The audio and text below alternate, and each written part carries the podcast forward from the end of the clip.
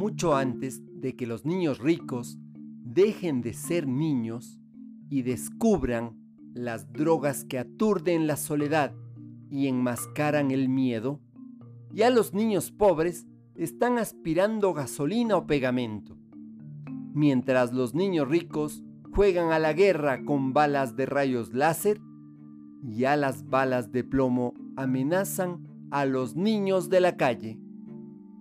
En América Latina, los niños y los adolescentes suman casi la mitad de la población. La mitad de esa mitad vive en la miseria. Sobrevivientes.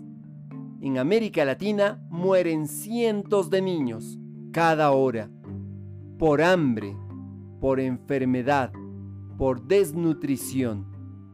Pero hay cada vez más niños pobres en las calles en los campos de esta región que fabrica pobres y prohíbe la pobreza. Niños son en su mayoría los pobres y pobres son en su mayoría los niños.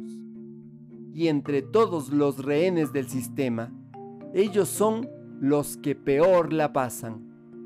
La sociedad los exprime, los vigila, los castiga a veces los mata, casi nunca los escucha y jamás los comprende. Tomado de Eduardo Galeano.